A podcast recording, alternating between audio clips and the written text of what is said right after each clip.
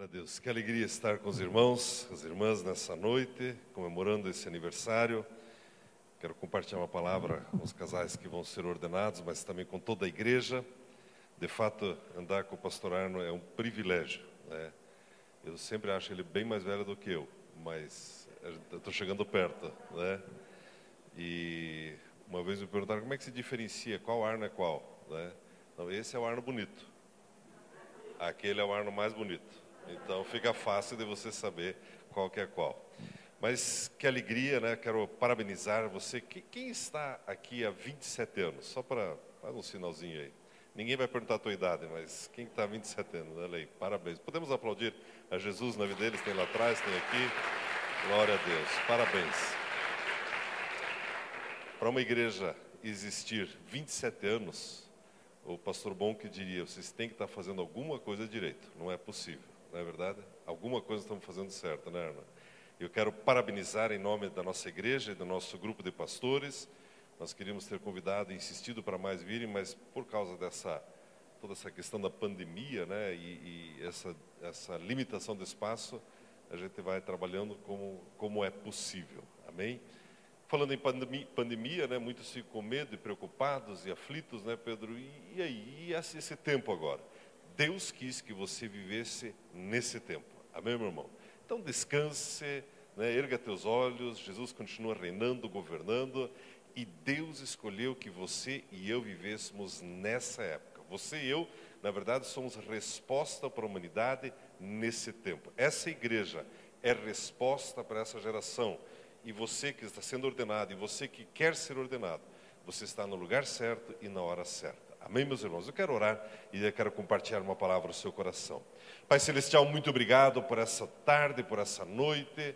Obrigado, Espírito Santo, porque o Senhor está nesse lugar. Obrigado porque o Senhor nos unge, o Senhor nos capacita, o Senhor derrama o seu óleo sobre nós. Obrigado, Pai, porque ao comemorar esse aniversário, nós podemos expressar a nossa gratidão a Ti e somos gratos, Pai, por cada pessoa que passou, que está nesse ministério, que foi salva, que foi liberta, que foi curada, que foi restaurada. Pai, nós louvamos e glorificamos ao Senhor. Pai, e adentramos nesse próximo ano e nos próximos anos, cheios de expectativa, das novidades, das maravilhas e das delícias do Senhor. Pai, nessa hora eu ergo o escudo da fé em torno de cada família dessa igreja, das nossas vidas, frustro todo ataque, todo intento das trevas, toda obra do mal que vem trazer qualquer tipo de opressão, de tristeza, de ansiedade, de agitação, de preocupação, eu repreendo agora em nome do Senhor Jesus. Pai, libramos a palavra de paz, a palavra de alegria, de ânimo, a palavra de amor com fé, em nome do Senhor Jesus. Amém. Amém. Glória a Deus. Glória a Deus. Graças a Deus. Eu quero compartilhar uma palavra. Nós temos conversado bastante lá na, na, na nossa rede ministerial, no nosso, no nosso, na nossa ceia rede ministerial, sobre a questão de paternidade. Eu preparei uma palavra para você nessa noite. Ela vai falar muito ao coração de vocês que serão ungidos, ordenados hoje, mas também a toda a igreja. E quando você completa 25, 27 anos, seguramente você percebe um coração de pai.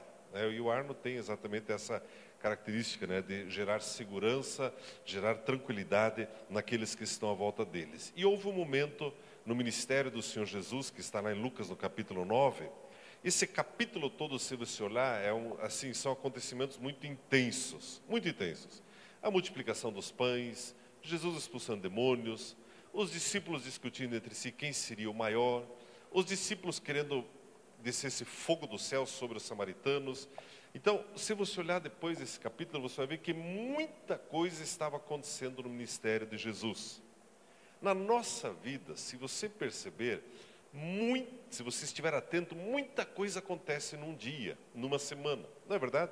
Num ano, em 27 anos, muita coisa acontece.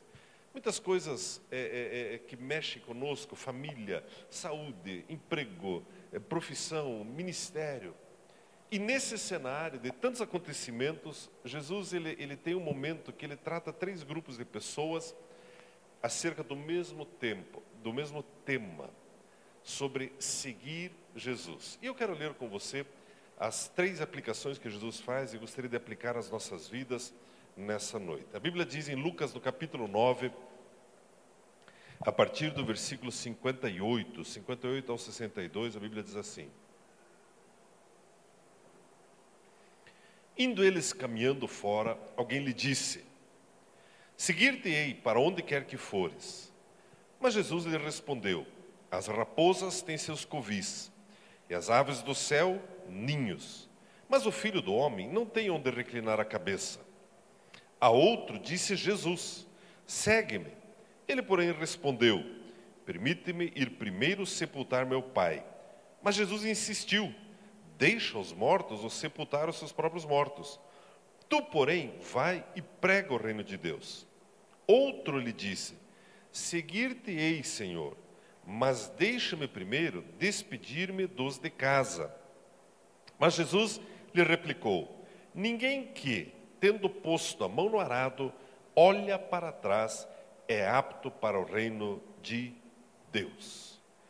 Três personagens que estão ali no meio desse cenário todo andando com Jesus, vão dizer: Eu vou te seguir. Aí Jesus diz algo, a Bíblia não diz se ele, se ele desistiu ou não. A outro, Jesus diz: Ei, eu quero que você me siga. Ele argumenta algo e Jesus insiste: Não, me siga. E um terceiro, ele diz: Olha, eu quero te seguir, mas eu queria primeiro fazer isso, isso, isso e aquilo.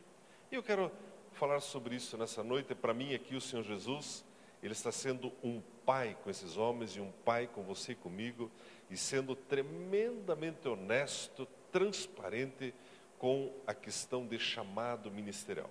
É impressionante. É interessante nós vermos que esse primeiro sujeito que ele chega, ele diz: Seguir-te-ei por onde quer que fores. Quantas vezes, pastor Arno e Silva, talvez não ouviram isso em 27 anos? Tem pessoas que chegaram, eu vou andar com você, mas não ficaram. É esse primeiro grupo de pessoas aqui. E a gente conhece, acontece isso. Mas olha, eu, eu, eu, eu vou com você onde se for. Aí você pede para ele cortar grama. Não, mas aí também não, não era isso que eu queria. Né? Eu achava que era outra coisa. Né? Achei que a ia começar uma churrascaria. Não, era cortando grama. Enfim, eu quero aplicar isso aos nossos corações. A primeira coisa que nós vemos, esse coração paterno é que Jesus ele fala a verdade. Um pai sempre fala a verdade para os seus filhos. Isso é muito importante. É interessante que o texto ele diz: "O filho do homem não tem onde reclinar a cabeça. A raposa e a ave, elas fazem o que lhes é natural. Sem crucificar a raposa e a ave, mas Jesus ele faz uma analogia interessante.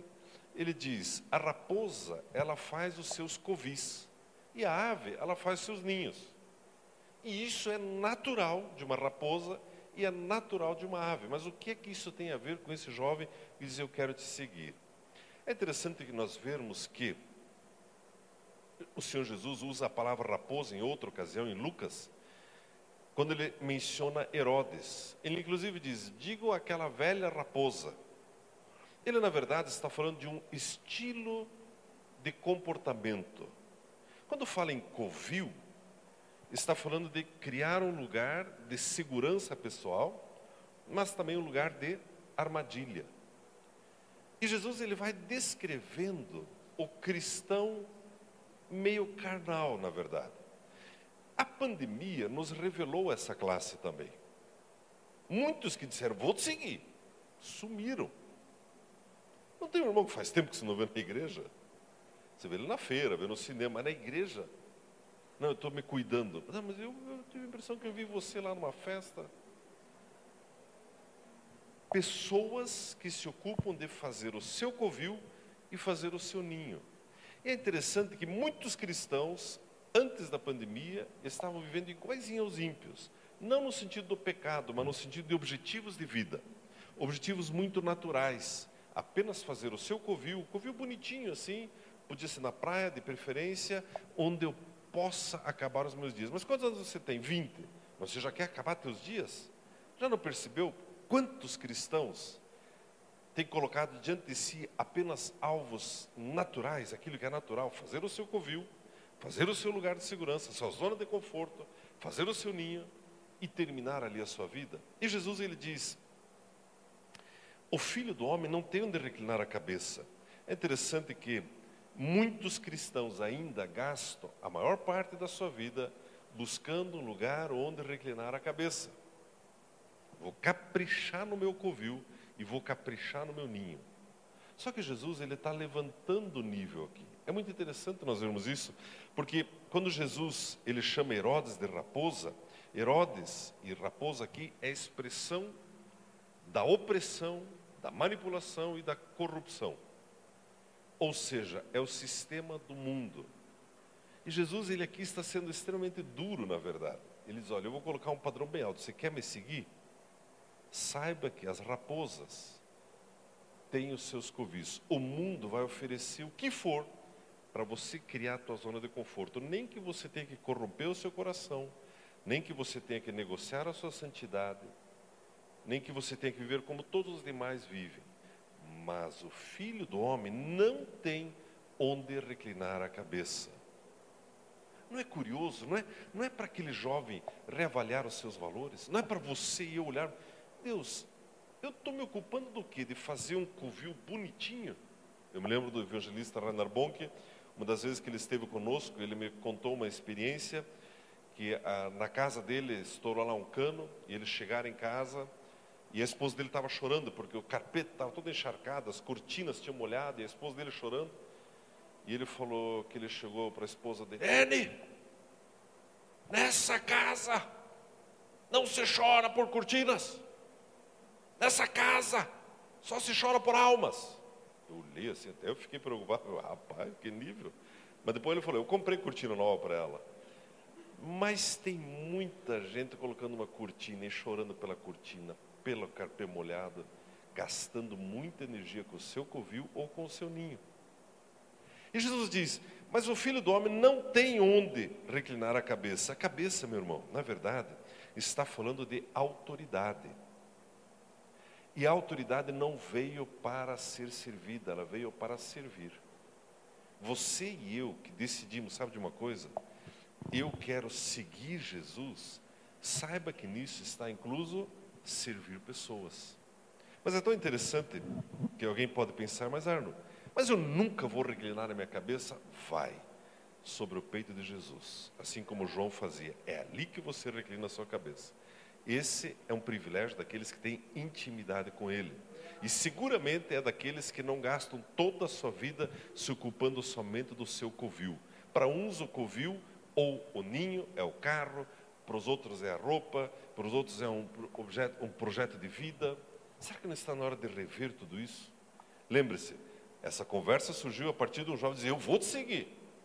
Então tá bom. Então saiba que o mundo vai fazer de tudo para você criar a tua zona de conforto, de segurança, e aí depois você cuidar do reino de Deus. Ainda ontem estava com um jovem almoçando e ele estava conversando exatamente sobre isso, pastor Arno. Ele disse, pastor, eu estou tomando uma decisão, eu vou ainda trabalhar tantos anos. E daí um mergulho de cabeça na igreja. Eu falei, esqueça, não vai fazer. Ou você começa já, ou você nunca vai se envolver. Aliás, então ele falou, então eu, eu, eu vou abrir mão de algumas coisas do meu trabalho para poder ir para a igreja. Não precisa. A hora que você começa a se envolver com as coisas eternas, você acaba produzindo até mais no teu trabalho secular. É impressionante. Vocês já viram isso? Já perceberam isso? A Bíblia diz, em segundo lugar, Jesus ele chama um outro discípulo. Aqui a conversa fica ainda mais séria. Até aqui era um que queria seguir Jesus. A Bíblia não diz se ele decidiu seguir ou se ele foi embora. Mas agora Jesus ele olha para alguém e diz: Ei, você, siga-me. A outro disse Jesus: Segue-me. Ele, porém, respondeu: Permite-me primeiro sepultar meu pai. Mas Jesus insistiu: Deixa aos mortos o sepultar os seus próprios mortos. Tu, porém, vai e prega o reino de Deus. É interessante, amados, que esse texto, para mim, é muito claro. Né? Jesus ele, ele leva esse sujeito a olhar para aquilo que é eterno. Os judeus que estavam ali em volta estavam em polvorosa, porque para o judeu o sepultar o morto é uma coisa muito séria. Né? É, é, esse tipo de sepultamentos que nós vimos no Brasil, né, de, de, por causa do Covid, a distância, é uma coisa impensável para o judeu. Né? Até para nós é difícil para eles, então, porque havia leis, existem leis específicas na Bíblia de como fazer o sepultamento. Mas será que Jesus era disso que ele estava falando? Sabe, pessoal, tanto faz como enterrar os mortos, faz estilo Covid mesmo, despede de longe. Será que é disso que Jesus estava falando? Na verdade, o Senhor Jesus, ele leva esse moço é, a refletir sobre uma coisa muito interessante. Quando ele, ele diz, deixa-me sepultar o meu pai. Pai fala de autoridade. Pai fala daquele que exerce influência sobre você, daquilo que é importante para você. E Jesus, ele faz uma associação com esse pai com o morto. Ou seja, o que Jesus está dizendo, existem coisas que são tão importantes, tão importantes para você e para mim, ele está dizendo, deixa isso no passado. Quantos cristãos se tornaram filhos de uma frustração, de uma decepção, de uma derrota? Outro dia, encontrei um sujeito, eu estava numa oficina, e quando eu cheguei, eu vi um senhor assim, já um pouco mais de idade, ele acendeu um cigarro. Daí ele foi mostrar o serviço, cinco minutos, não deu três minutos, ele acendeu outro. Mais cinco acendeu outro. Aí eu parei e falei, moço, moço, senhor, falei, em dez minutos acendeu três cigarros. Você não quer ser livre desse negócio? Eu sou pastor, eu oro por você, expulso o demônio de você e você para com isso. Ele olhou assim, não, eu não acredito em Deus. Como não acredita? Quem é louco de não acreditar em Deus? Ele falou, não, minha família toda é crente. É, aquele é pastor daquilo. É pastor. Ah, então você acha que porque eles são crentes você vai para o céu? É, eles que todos oram por mim lá tal. Eu falei, é o seguinte, eu vou orar por você, mas eu vou fazer outra oração. A tua família ora com pena de você, com dó. Eu não tenho dó de você, não tenho pena, nem te conheço. Eu vou orar para hoje à noite e você fica aterrorizado ter um medo desgraçado de morrer. Ele ficou me olhando, ele regalou o olho assim. Não acendeu mais nenhum cigarro, terminou a entrevista. E voltei lá uns semanas depois, o Andrés, meu filho, estava junto. Falei, pai, o que, que você fez? Falei, lógico, o cara está indo para o inferno, vamos salvar essa alma. Você percebe como Jesus fez isso com esse homem ali também? Diz, ei, deixa os mortos, enterrar os mortos. Ocupe-se de pregar a palavra de Deus. Estive essa semana lá. Pense um doce homem. Eu já estava indo embora, viu, pastor, mas olha, eu queria falar mais sobre isso, sobre aquilo. Mas viu, pastor e tal. Não é interessante? Jesus nos leva a olhar para o eterno. Deixa o morto enterrar o seu morto. Meu irmão, existem coisas que nós hipervalorizamos. Quando Jesus compara o pai com o morto, ele está falando daquilo que é importante. E você teve lá uma frustração, uma decepção, alguma coisa aconteceu. Jesus diz: Isso, deixa isso enterrar a si próprio. Você vá e pregue a palavra de Deus. Amém, meus irmãos? Quantas pessoas estão presas nesse passado, nessas frustrações? Muitos cristãos gastando muito tempo enterrando seus mortos de estimação. É interessante que quando Jesus diz, você vá lá e prega a palavra de Deus, nós tivemos uma experiência muito interessante com essa história. Essa história do Covid nos deu muitas experiências, né? Mas uma delas, eu visitei um, um, um prédio, a Beninha estava comigo, lá em São José dos Pinhais, um prédio bem bonito tal, e o dono da construtora estava lá, um senhor de idade, conhecido na cidade, e ele mostrou, olha, veja isso aqui e tal. E eu falei, olha, parabéns, esse prédio é muito bonito, apresento para a cidade. O senhor não quer que eu ore pelo, pelo, pelo seu empreendimento? Ah, eu quero, rezar sempre é bom, né, pastor? É, rezar é bom, vamos rezar. E daí eu fui orar com ele, orei e tal. Mas naquela oração eu não levei ele, é, é, é, Paulo, a, a confessar Jesus. Eu sempre faço isso. Mas naquele dia, não sei, acho que eu estava com fome, estava atrasado, eu não sei o que era. Ah, na outra vez eu, eu levo é, ele a confessar Jesus. E fui embora. Você acredita que o homem pega Covid e o homem começa a ficar ruim? Eu falei, Deus, Deus. Nós ficamos como igreja 40 dias orando por ele. Fizemos serenata na casa dele.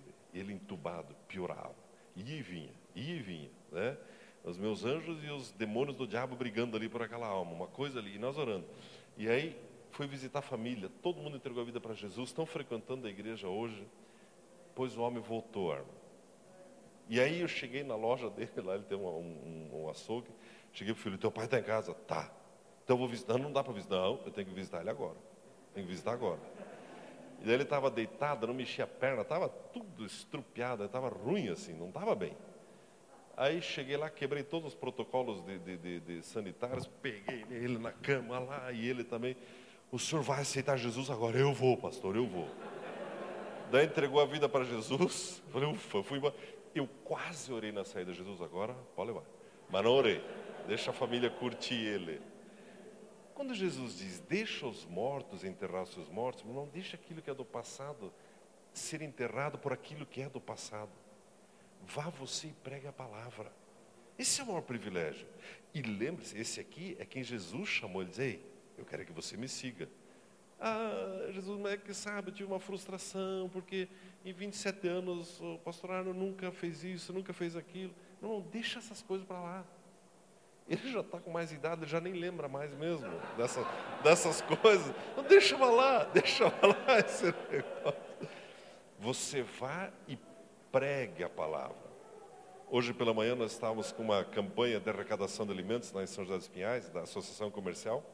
E há uma semana atrás eu estava na paróquia do padre para recebê-la e dar a bênção. Né? O padre falou, depois eu falei, e o padre ficou tão feliz. Ah, eu me sinto tão bem quando o pastor fala e tal. E hoje o padre veio na igreja. E ele veio com as duas freiras que chegaram lá também, recém chegaram na cidade. E estava lá na igreja, lá na nossa igreja. O padre e as duas freiras e mais umas pessoas. E aí começamos ali a receber as doações que o pessoal foi trazendo cafezinho. E aí o padre falou alguma coisa, pastor, fala alguma coisa. Aí falei e orei também. Quando terminei de orar, eu de novo não levei eles a confessar Jesus. Falei, ah Deus, vou ter outra chance. E foi chegando mais gente, foi chegando mais gente. Inventei um motivo lá para pregar a palavra de novo. Falei, padre, vamos reunir mais uma vez aqui? Vamos, pastor, vamos. E aí todo mundo pode entregar a vida para Jesus, confessar Jesus. Não é maravilhoso? E eu comecei com ele, provoquei ele, comecei com uma piada. Tava, as freiras, assim, elas queriam se enterrar, assim, porque eu falei assim, você sabia que, que o céu vai ter três surpresas? Elas ficaram me olhando assim. A primeira é, ufa, eu cheguei. Inacreditável, eu não achei que eu chegaria. É a primeira surpresa, né? A segunda surpresa, fulano chegou? Impossível, nunca achei. Mas a terceira surpresa, cadê meu pastor e meu padre? Rapaz, a hora que eu falei isso, o padre, ô pastor, não, mas nós estamos garantidos, nós estamos em algum canto especial do céu lá. Falei, então vamos garantir já isso aqui, vamos entregar a vida para Jesus. Você vá e pregue a palavra. Amém, meus irmãos? Deixa os mortos enterrarem os seus mortos. E aí, em terceiro lugar, aparece um outro sujeito. E a Bíblia diz assim: ele diz assim: Seguir-te-ei, Senhor, mas ele já colocou uma condição. Ele ouviu a conversa dos outros dois e diz: Jesus, beleza, eu quero te seguir, mas, mas, deixa-me primeiro despedir-me dos da minha casa. Mas Jesus lhe replicou: Ninguém que, tendo posto a mão no arado, olha para trás é apto para o reino de Deus. E aqui, novamente, o Senhor Jesus, como um bom pai, ele levanta o padrão. Se quer seguir mesmo, se quer fazer a obra de Deus, então quer ser apto para o reino de Deus? E aí Jesus ele fala sobre ninguém que lança a mão do arado e olha para trás é apto para o reino de Deus. O que será que Jesus quis dizer em relação a isso? Amados, é interessante que casa, mais uma vez, quando esse sujeito deixa-me despedir dos da minha casa, casa fala de lugar de segurança, casa fala de um lugar de conhecido, um lugar onde você se move bem, e Jesus, ele diz: é o seguinte, você pode sim viver a sua vida no seu canto, nas suas quatro paredes, vai caminhando aí. Mas o dia que você decidir lançar a mão do arado, e agora especificamente vocês quatro, né? Você, é uma decisão, eu decidi pegar nesse arado. Eu decidi gastar a maior parte da minha vida, da minha energia, com esse arado, com a palavra de Deus, com a pregação do Evangelho, com a casa de Deus. E aí Jesus diz: Você que decidiu, e olha para trás, você não é apto para o reino de Deus. Olha que eu acho que é a palavra mais dura de todas elas. O covil é fichinha diante dessa, enterrar os mortos é fichinha, mas aqui Jesus ele coloca uma linha. Aquele que olha para trás não é apto, não é honrado para lidar com a palavra de Deus. Em outras palavras, o que o Senhor está dizendo, você pode até começar bem, mas não necessariamente terminar bem. Quantas pessoas, quantas pessoas lançam mão, tomam a decisão, vou te seguir, mas querem voltar para alguns lugares que eles acham que era de segurança, que eram os da sua casa. Eu me lembro de uma ocasião que um jovem, ele me disse exatamente isso aqui, pastor Arno. Ele já tinha pelo menos uns 15 anos de ministério. Ele falou, pastor, eu vou sair do ministério. Eu falei, por quê? Porque eu acreditei em algumas coisas que a Bíblia disse e não aconteceram. E eu preciso ganhar dinheiro, pastor. Eu quero levar meus filhos para Disney, eu quero andar de Porsche, eu quero não sei o quê. Eu falei para ele, mas irmão, a Bíblia não diz que aquele que deixar casa, pai, campos, família, talalala, não vai receber cem vezes mais? Diz. E daí? Não aconteceu comigo. Eu perguntei para ela, mas me diga uma coisa, se você sair hoje aqui de, de Curitiba e for para São Paulo, você tem onde se hospedar? Tenho, tenho, tenho muitos irmãos lá. Tá. Tem onde jantar? Tem, não, me levam nos melhores restaurantes. Se você for para o litoral, tem casa na praia? Uh, tem tantos parentes e irmãos da igreja com casa na praia. Então você, na verdade, recebeu cem vezes mais. Você só não está percebendo. Mas ainda assim, ele decidiu olhar para trás. Olhar para trás, meu irmão, aqui ao contrário de parecer uma coisa pecaminosa, olhar para uma mulher nua, para uma coisa pornográfica, não é isso que ele está falando. Ele está falando de desistir no meio do caminho. Quando você pega num arado, nós não temos essa cultura aqui. Mas o arado ele vai e vem, ele vai e vem, vai e vem. Vida de igreja, vida ministerial, às vezes tem muito disso. É aquela sequência, todo domingo, outro domingo, todo domingo, outro domingo, culto de novo, reunião de novo. E nessas horas, quando parece que você não está avançando, quando parece que não está frutificando, dá uma vontadinha de olhar para trás, exatamente como o povo de Israel fez quando estavam saindo do Egito e adentrando em Canaã. Estava demorando um pouco, a tal da terra de Canaã começou a demorar e eles começaram a sentir saudades dos da casa dele, dos alhos, das cebolas, dos peixes, disso, daquilo, daquilo. Só que Jesus diz: Ei, aquele que olha para trás não é apto para o reino de Deus. Jesus coloca um nível tão alto. E é interessante, amados, que em, em Números, no capítulo, capítulo 11, né, e também Êxodo, capítulo 16, não vou ler, mas eles chegam a dizer: Antes fôssemos mortos pela mão de Yahweh na terra do Egito, quando estávamos sentados junto à panela de carne e comíamos pão com fartura. Ah, quando eu estava em casa, quando tinha aquela realidade que era bom. Porque pegar no arado é muito de rotina, dia após dia. Você veja, para ensaiar, para ter um louvor desse, haja rotina, não é verdade? Quanto ensaio, quanto preparo, quanta gente, ah, de novo ensaio coisas de igreja. Só que ao mesmo tempo, o Senhor Jesus, quando ele diz, quando ele, quando ele fala sobre isso, ele também está dizendo que é possível pegar no arado e não olhar para trás e completar a sua carreira, completar a obra. É, isso tem muito a ver com quem você ouve, a, que, a quem você empresta teus ouvidos. Tem muito a ver.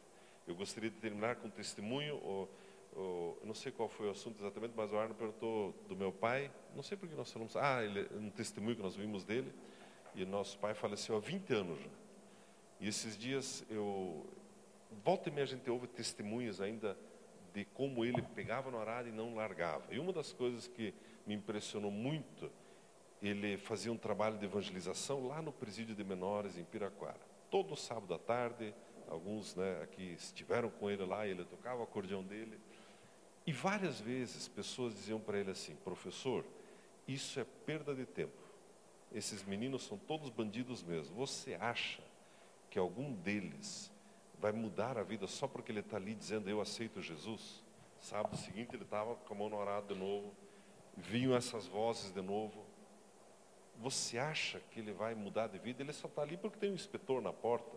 Sábado seguinte, mão no arado de novo. E tantas e tantas vezes meu pai viu testemunho de pessoas que o procuravam e diziam: professor, lembra de mim? Não. Ah, eu sou o Charles, eu sou o Marcos, eu sou Arno. Em 1970 e tudo lá para trás, eu era um dos internos. Nunca esqueci o que o senhor falou.